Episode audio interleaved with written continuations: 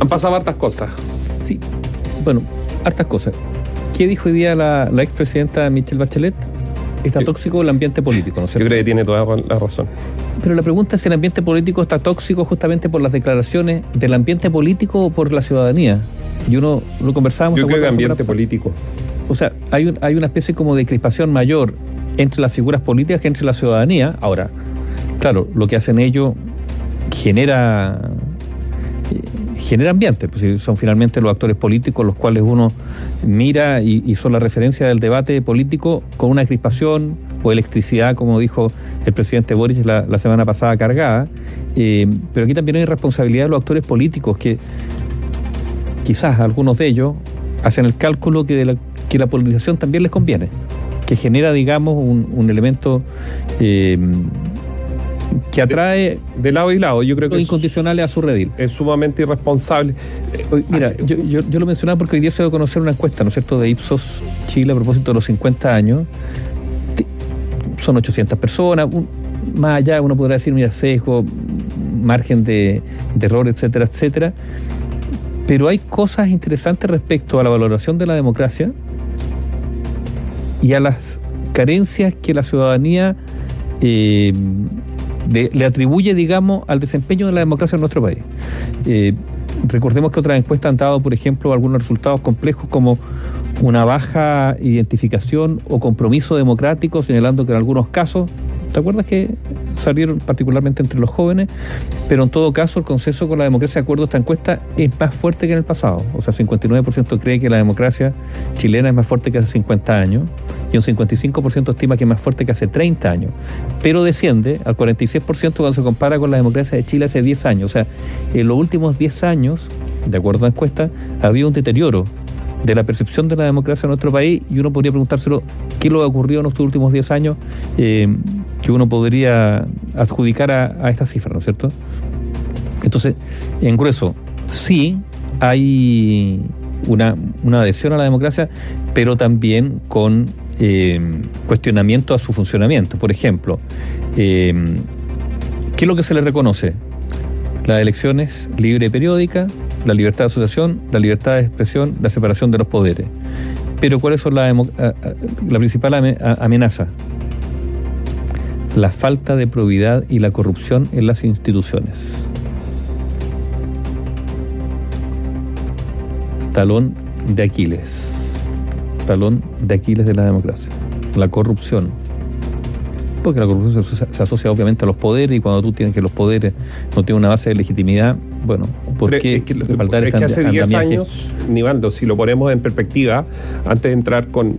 Puntualmente quería, quería remarcar algo de lo que pasó el año 2013 versus el año 2023, los 40 años versus los 50. Eh, del- en los últimos 10 años hemos enfrentado y probablemente hemos sido testigos, quienes trabajamos en esto y usted que escucha la radio en el día a día, en una crisis institucional que va paso a paso, paso a paso. Lo que esto, es lo, mire, esto es lo mismo, se lo voy a decir de esta forma. Cuando recién partieron los delitos graves de connotación social en Chile, las autoridades de la época, de los últimos dos gobiernos, decían, son hechos aislados. ¿Se acuerda usted? Son hechos aislados. Oiga, pasó esto, entró un tipo, disparó, andaba buscando para rematar y luego sacarle fotografías en un Cefam en, en Walkie. Yo siempre lo, lo recuerdo porque para mí ese es un punto importantísimo dentro, porque eh, bueno, está en la moneda y no, esos son hechos aislados. O sea, es que sí, es un hecho aislado, es grave, pero aislado. Resulta que todos esos hechos aislados, en suma, hasta el año 2023, demuestran esta crisis, esta descomposición y esta especie de mm, distancia que tomamos, que, que se toma como ciudadano, y aquí hablo también como ciudadano, respecto a la institucionalidad. Es que, bueno, es que, a ver, son varias las instituciones que se derrumbaron. Por eso. Partamos por algunas que no son de elección popular, digamos, no sé, la, la Iglesia Católica, ¿no es cierto? Que en algún momento para muchos significó algo. Hoy día yo creo que para muchos no significa nada. Eh, pero está, lo ocurrió con carabineros, lo ocurrió con el ejército, lo ocurrió con el mundo empresarial, lo ocurrió con el financiamiento ilegal de la política, o sea, el rosario es grande, ¿no? Cuando, y cuando hablamos del mundo empresarial está las corrupciones, Confort, Pollo, eh, La Polar. Ver, Esto ha sido una suma, una, una acumulación muy grande de, golpes que finalmente afectaron el compromiso, la adhesión de la ciudadanía con la institucionalidad. Ahora, por otro lado está, digamos, una lógica también de hacer el camino corto, de hacer la cortada, de conseguir el beneficio fácil y rápido, incluso al margen de la ley, que eso también hay que decirlo. Una especie de validación, digamos, como, como respuesta a eso de a, una cierta ilegalidad, bueno, más ilegalidad todavía. Ahora, está bien. Pero ¿cómo se sale esto? Se preguntará usted para no deprimirse. O sea, frente a la realidad, de repente lo hecho, muchas veces cuesta enfrentar la realidad. Y nos cuesta a todos, pero, pero frente a esta situación, ¿qué es lo que se hace?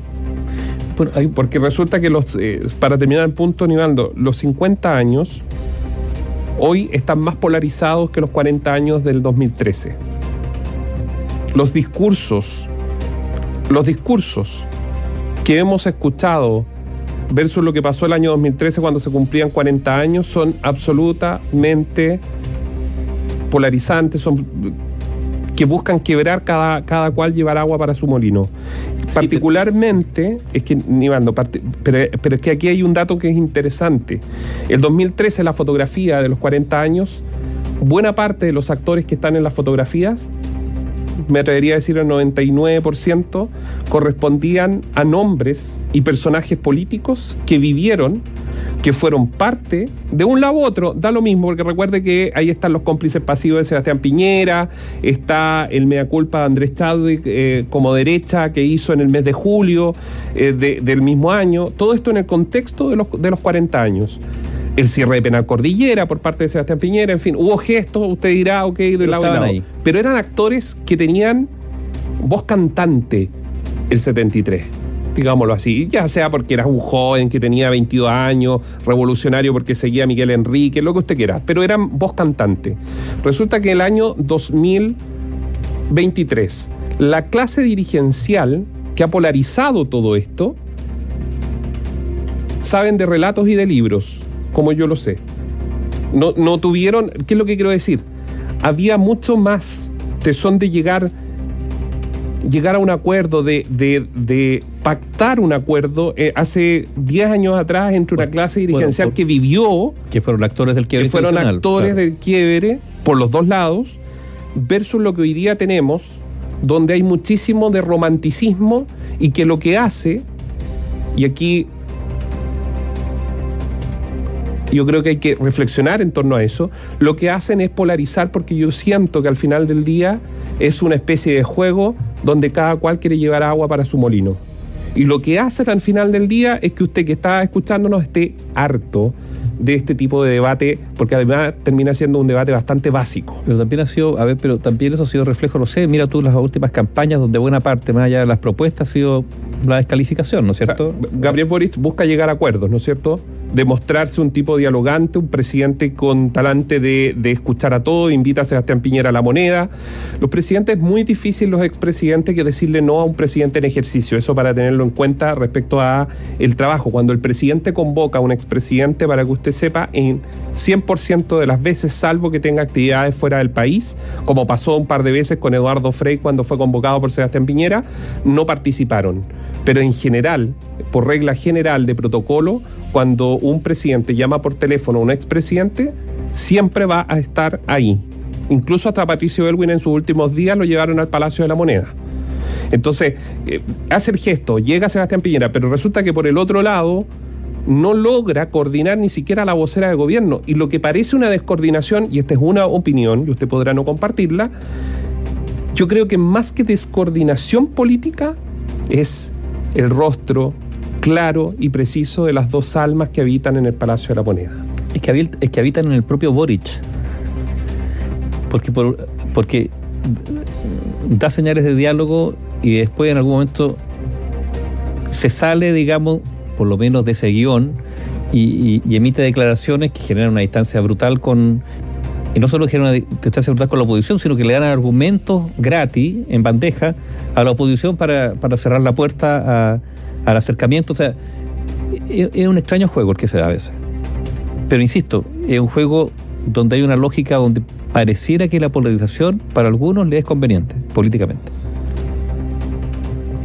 Y yo insisto, y eso también arrastra a ver, esto permea hacia la ciudadanía, si son finalmente ellos los que están dirigiendo el país, por lo tanto, a ver, no es inocente, a ver, no es inocente ver a diputados agarrándose, peleando, a ver, no, y, eh, mucha eh, gente que probablemente yo creo que ni siquiera ha leído todo lo que se ha escrito sobre. Y, y, ciudadanos que pueden verlo sin saber quiénes son, a quiénes representan, pero ya ese espectáculo genera, genera un clima.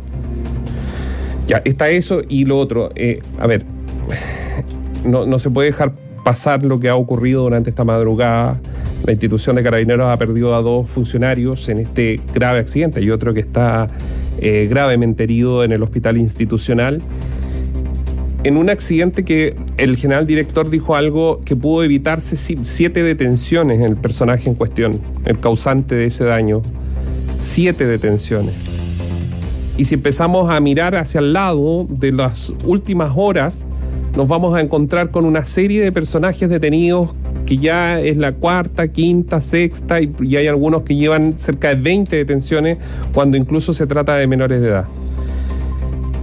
Eso por un lado. O sea, la realidad nuevamente nos golpea y golpea con víctimas, con familias que en este minuto están llorando a, sus hijos, a su padre, estos dos funcionarios. Pero por el otro lado está qué se está haciendo, qué recursos se le están entregando también a las policías para el trabajo más profesional y técnico a la hora de enfrentar, por ejemplo, una persecución. En las últimas 12 horas, Nivaldo, gracias a los auditores, tuvimos el relato, por ejemplo, aparte de este desastre, esta desgracia de los Andes, otra persecución, con un gasto increíble en recursos institucionales, con helicóptero en movimiento para la región de O'Higgins, persecución por la ruta 5 Sur, luego el acceso sur llegó hasta La Pintana, nos contaron los mismos auditores. De hecho, hasta una um, vecina nos contó cómo se le intentó meter a la casa a uno de los delincuentes pidiéndole una especie de refugio. ¿Qué es lo que quiero decir? ¿No será la hora de que se sienten profesionalmente a ver qué se hace para dotar a estos policías con las pistolas Tyser, estas que eléctricas que quedaron guardadas ahí en el confín del sueño justo, con estas eh, especies de alfombra con clavos que se lanzan desde un auto, por ejemplo, para poder detenerlo y que caen sobre la pista de circulación para que el auto pinche su neumático y no pueda seguir. ¿No será que hay que.? Porque esto se anunció el año 2020, pero duerme el sueño de lo justo porque no lo hemos visto después de que el año 2020 efectivamente hubo detenciones en Maipú con este aparato, nunca más se volvió a hablar de él. O sea, se siguen y vamos a seguir. O existen. Existen. ¿Por qué no se utilizan? Ahí estamos viendo la del año 2020 en BioBio TV, dos detenidos tras larga persecución por Santiago. Nuevo sistema policial les pinchó los neumáticos. O sea, mover un helicóptero para ir a hacer una persecución desde el aire para eh, los vehículos, ¿no será mejor que una patrulla salga al camino y ponga esto para detener a los delincuentes? ¿O la sospecha es que se puedan volcar y morir los delincuentes? Porque resulta que en Italia hay informes italianos, hay informes estadounidenses, hay informes canadienses, hay, hay información que tiene Carabineros que revela que este sistema es útil. Entonces, de nuevo, ¿Qué vamos a tener en cada esquina carabineros? ¿O usamos las tecnologías que hay y las condiciones que existen, pero para eso se necesita una... la, pregunta es si, si dispone de esta tecnología, ¿por qué no la están usando? Eso es, ¿no? La pregunta es que si se, si se obtuvo y si en su minuto llegó y de hecho se utilizó en Santiago, ¿por qué esto no se ha replicado al resto del país? ¿Por qué los funcionarios de San Felipe, sobre todo de carretera, que están en carretera, ¿por qué no la utilizan? Si en todas partes del mundo se utiliza, ¿por qué acá no? Resulta que una fuente me dijo, lo que pasa es que el miedo es que al auto se vuelque y mueran los que van adentro. Pero si en Estados Unidos andan a no sé cuánto y los utilizan igual, en, en Italia. O sea, te, costó la vida de dos funcionarios policiales y otro grave. Como que uno avanza, da la impresión que de repente estas instituciones dan un paso, pero alguien les empieza a gritar y retroceden el paso que se dio. son instituciones que, acarrean, y yo creo que con justa razón, un complejo grande, pues, si, están bien abolladas en su prestigio. A ver, las Fuerzas Armadas, Carabineros están abolladas en su prestigio.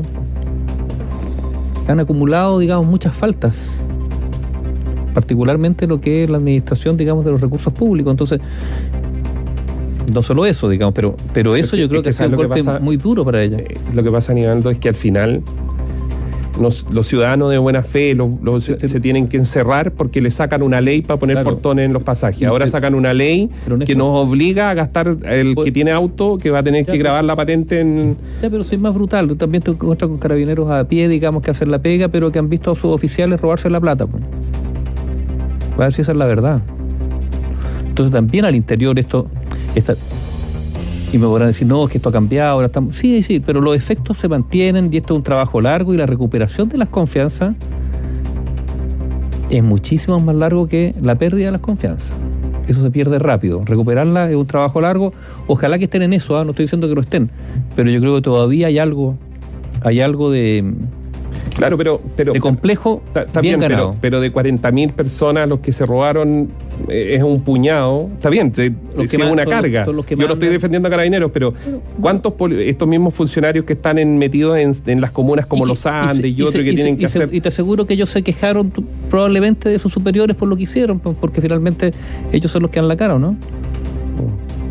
En el día a día, claro. Recuperación de la confianza es largo yo digo, espero que estén en eso, sí, pero todavía creo que hay una... que están pagando los costos. Yo creo que eso está. Eso no significa que no usen los procedimientos nuevos y modernos. Es que no es culpa de esos funcionarios, insisto, esto tiene que ver con las estructuras que son las que instruyen y donde toman una decisión de pensar en demasiados derechos para esos delincuentes versus lo que hay que hacer el trabajo que es atraparlos, ¿no? complejo. También funciona. Y lo otro, abonarse, digamos, con una clase política, porque también desde ahí se aprueba o no un presupuesto, ¿no? Eso es verdad. Hay muchos factores que pesan en estas decisiones.